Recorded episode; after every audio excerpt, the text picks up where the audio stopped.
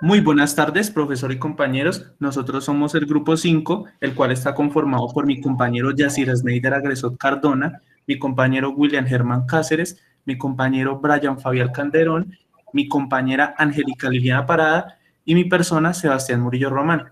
Iniciaremos hablando un poco de lo que fueron las ideas de John Luke, lo cual pues eh, hoy en día pues podemos seguir viendo.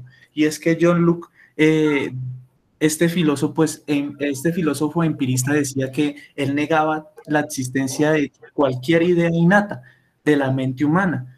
Todo esto, pues, frente al racionalismo. Y es que Luke, pues, como que concebía la mente como una tabula rasa, es decir, como una página en blanco. Y pues que todo el conocimiento proveniente era desde la experiencia, a partir también, pues, de los datos del, de los sentidos y, pues, como de una propia actividad mental. ¿Qué opinan mis compañeros? Eh, esta página en blanco eh, podría referirse a, un, bebé. Eh, pues él no tiene experiencia ni, ni sensorial ni de razonamiento hasta ahora, entonces no tiene ninguna posición frente, frente a ninguna idea que se pueda presentar. Por lo tanto, su construcción de razonamiento frente al mundo eh, se va a empezar a construir a partir de las sensaciones, de los sentimientos, de cómo perciba su entorno, cómo perciba su realidad. A través de ella empieza a construir ideas sencillas, las cuales en conjunto eh, va a, eh, o conducen a razonar y tener ideas mucho más complejas. Entonces, esto es a lo que se refiere con respecto a la hoja en blanco John Luke. Eh, bueno, Luke mostró un gran interés por varias disciplinas, entre ellas la cual es ah, pues, la filosofía, la política, la medicina y las ciencias experimentales. Él afirmaba que solo a través de la experiencia era posible obtener el conocimiento de la realidad y únicamente con los sentidos que proporcionaba eh, una base firme al conocimiento. Hay que tener en cuenta que el tema central y todo lo que habíamos hablado eh, en esta época era la modernidad. Y la modernidad se basaba en tres aspectos importantes. La primera era la división del conocimiento racional y el conocimiento revelado. Aquí es donde se discute por primera vez la separación entre la religión y el Estado.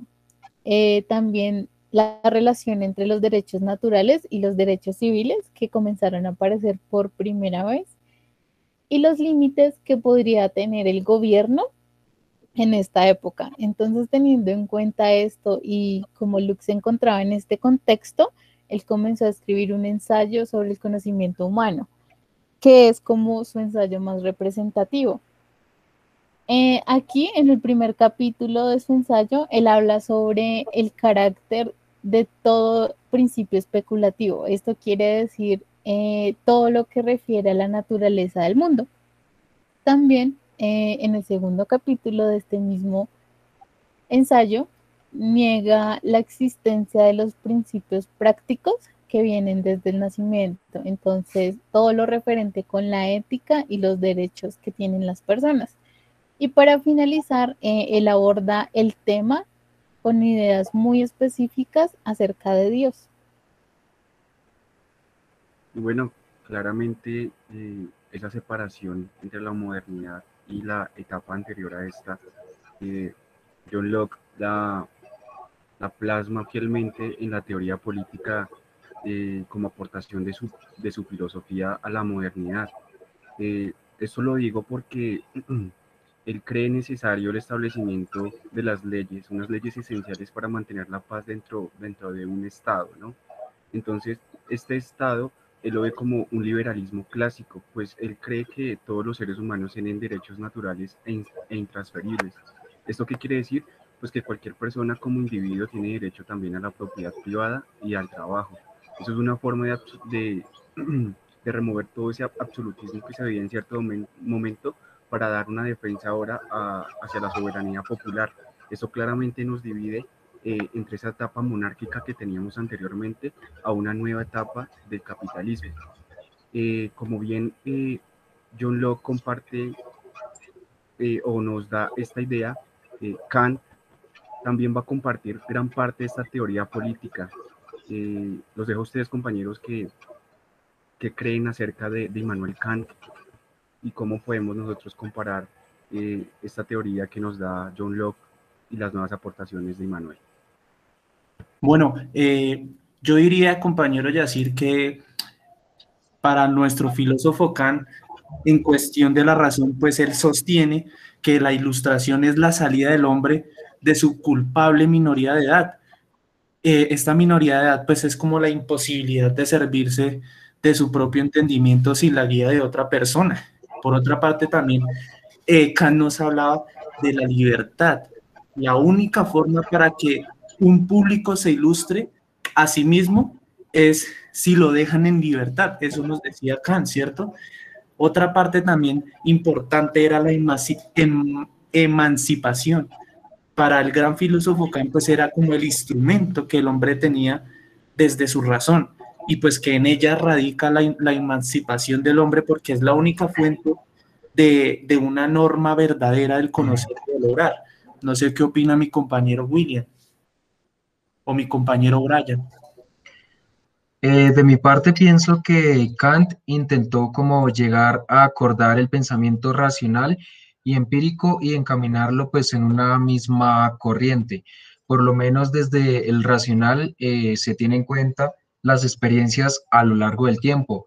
En cambio, eh, desde la parte empírica se tiene ya racionamiento y conocimiento, una posición eh, directamente desde la parte empírica, desde la parte de la experimentación.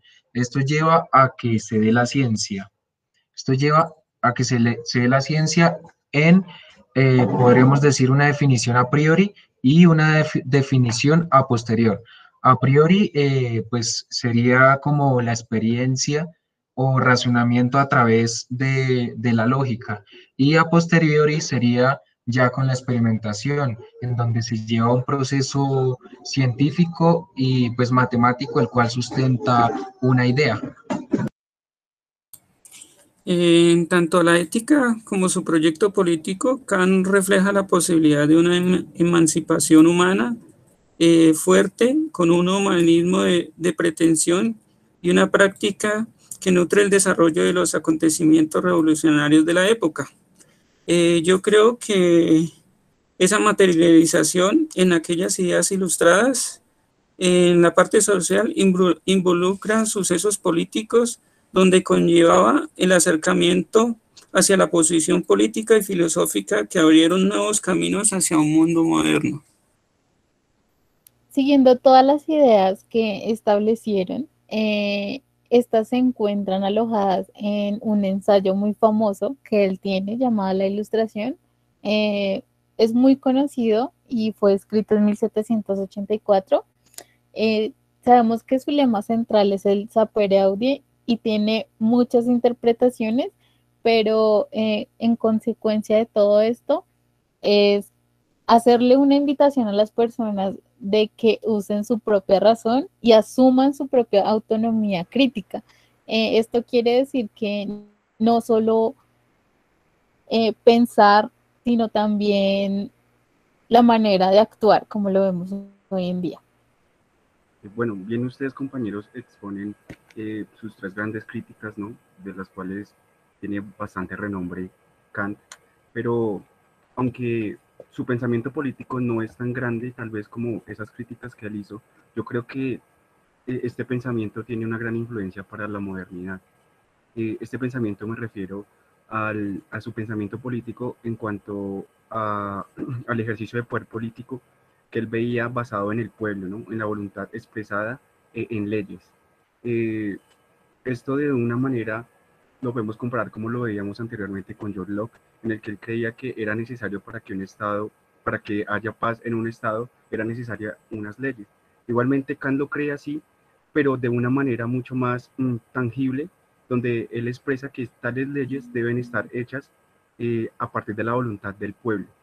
Eh, esto algunas personas lo, lo, han visto como un acto republicano, pero más allá de eso, eh, él lo ve porque cada persona tiene eh, su propia individualidad y como ustedes bien lo decían, la necesidad de salir de esa minoría de edad para escoger sus propias condiciones para vivir, su propio conocimiento. si bien a partir de este momento ya podríamos quizás hablar de, esa gran revolución, ¿no? de esa gran revolución industrial que que ya tenemos algunos vestigios con estas aportaciones de, estos dos anteriores autores. ¿Ustedes qué, creen a partir de esa revolución industrial que se está gestando? Para cerrar con una frase célebre de nuestro filósofo Kant, el cual dice, atrévete a pensar. Iniciamos pues esta charla acerca de lo que nos dejó la revolución industrial. Y es que no más la revolución industrial eh, fue la que nos dejó la producción a gran escala, especialmente en la industria de los alimentos. También desarrolló nuevas industrias como la industria textilera, la industria de los metales o incluso la industria de la minería. Esta también eh, desarrolló el comercio a nivel mundial. Debido a esta gran producción y a las grandes innovaciones en el transporte por tierra y marítimo. Es decir, en esta época evidenciamos lo que hoy día se conoce como las tecnologías aplicadas a la producción, que fueron la máquina de vapor, el alumbrado público de gas, todos estos inventos que fomentaron la creación nos llevan, eh, nos han traído eh, innumerables eh, cosas positivas para nuestra medios de producción. ¿O ustedes qué opinan, compañeros? Aparte de eso, mm, para mí uno de, de los grandes cambios que presentó la revolución industrial fue que en las ciudades se presentaron las condiciones sanitarias y médicas, eh, lo cual pues conllevó a una explosión demográfica. Por un lado, se descubrió la, vacuna contra la viruela, la cual alargó el, el tiempo promedio de vida de los habitantes y por otro lado se desarrollaron o se prestó las condiciones sanitarias mediante el desarrollo de, canales, los cuales pues evacuaban el agua tanto residuales como, como eh, que las mismas personas podrían llegar, llevar, llegar a tomar. Eh, esto pues conllevó a que las personas migraran de, la zona rural hacia las zonas urbanas, urbanas, la mano de obra se concentrara mucho más en, un lugar y pues eh, con, toda esta explosión industrial hubiera mano de obra suficiente para eh, poder poner a trabajar. Bueno, en mi aporte en cuanto a la revolución industrial, pues sí, fue un periodo histórico de transformaciones económicas y sociales que desempeñó cambios para la sociedad y el mundo. Eh, se caracteriza por el uso de nuevas tecnologías ampliadas a gran escala, como lo dijo mi compañero. Y también durante la revolución industrial se vio un gran incremento de la población debido a eh, principalmente a la caída de la tasa de mortalidad, provocando la mejora de las condiciones higiénicas, sanitarias y de alimentación que se que en cuanto a la revolución, en cuanto a la reducción de la mortalidad infantil, que era lo que se llevaba en esa época. Bueno, como ya ustedes lo mencionaron, eh, nació un nuevo mundo material eh, en donde crecieron las fábricas y se desarrollaron como la conocemos hoy en día. Eh, este aspecto está muy marcado, como lo podemos ver con China, que es un país muy industrial. Teniendo en cuenta todo esto, un invento muy importante que nos deja la revolución industrial es la industria del transporte, porque aquí es donde se creó la necesidad de moverse a grandes distancias y de trasladar toda eh, la materia prima de la época.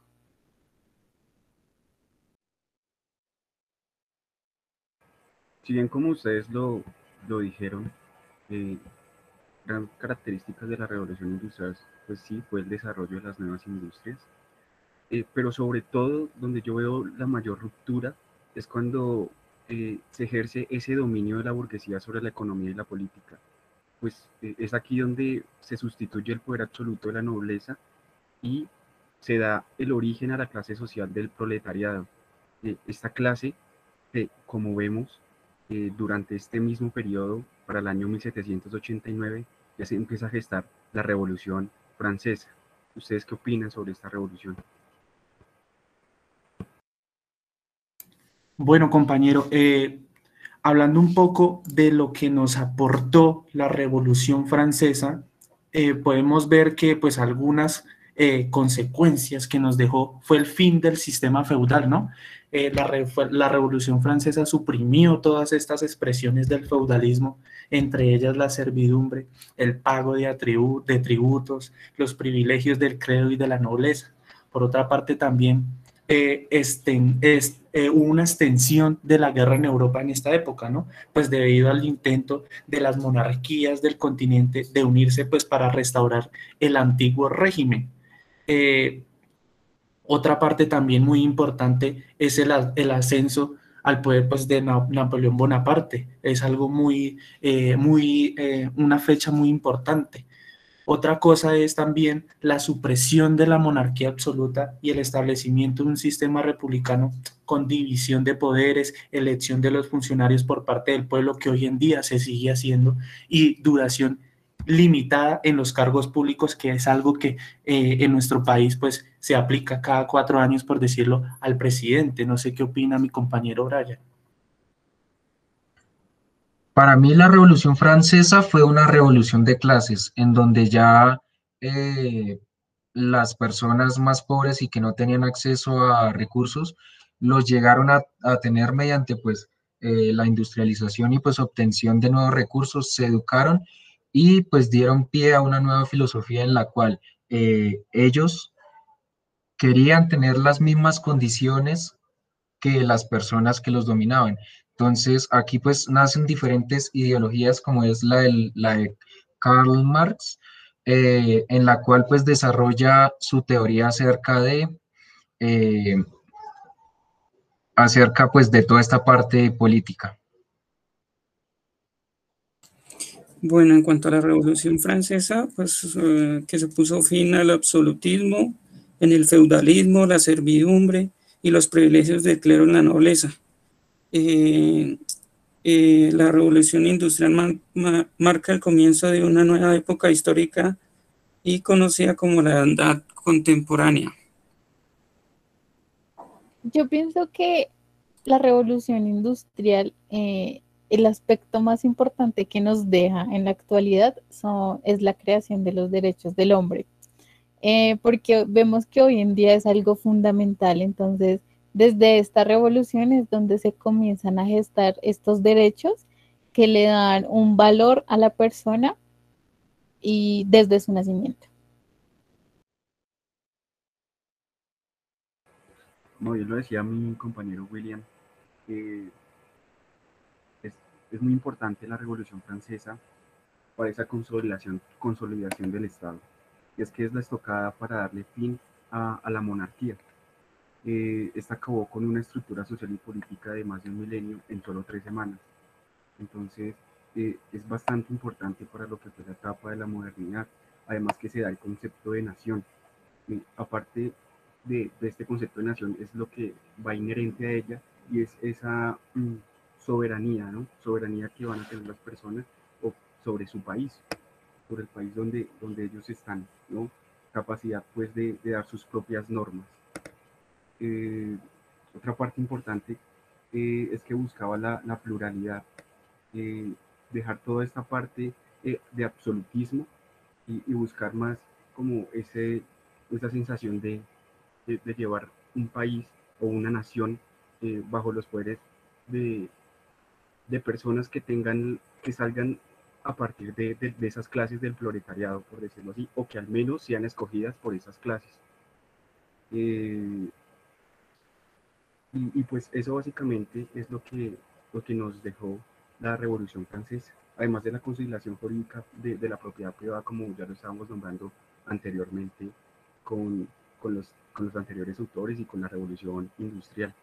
Y, y pues bueno, eh, eh, esta es, es parte de, de estos aportes. Para acabar con nuestro podcast y nuestra presentación y este diálogo tan ameno que tuvimos acerca de, estos cuatro, eh, de estos dos filósofos y de estas dos épocas muy importantes, podemos acabar con una frase célebre del señor Luke, donde dice que las acciones humanas son las intérpretes de nuestros pensamientos, es decir, somos lo que hacemos y no como lo que pensamos. Muchas gracias.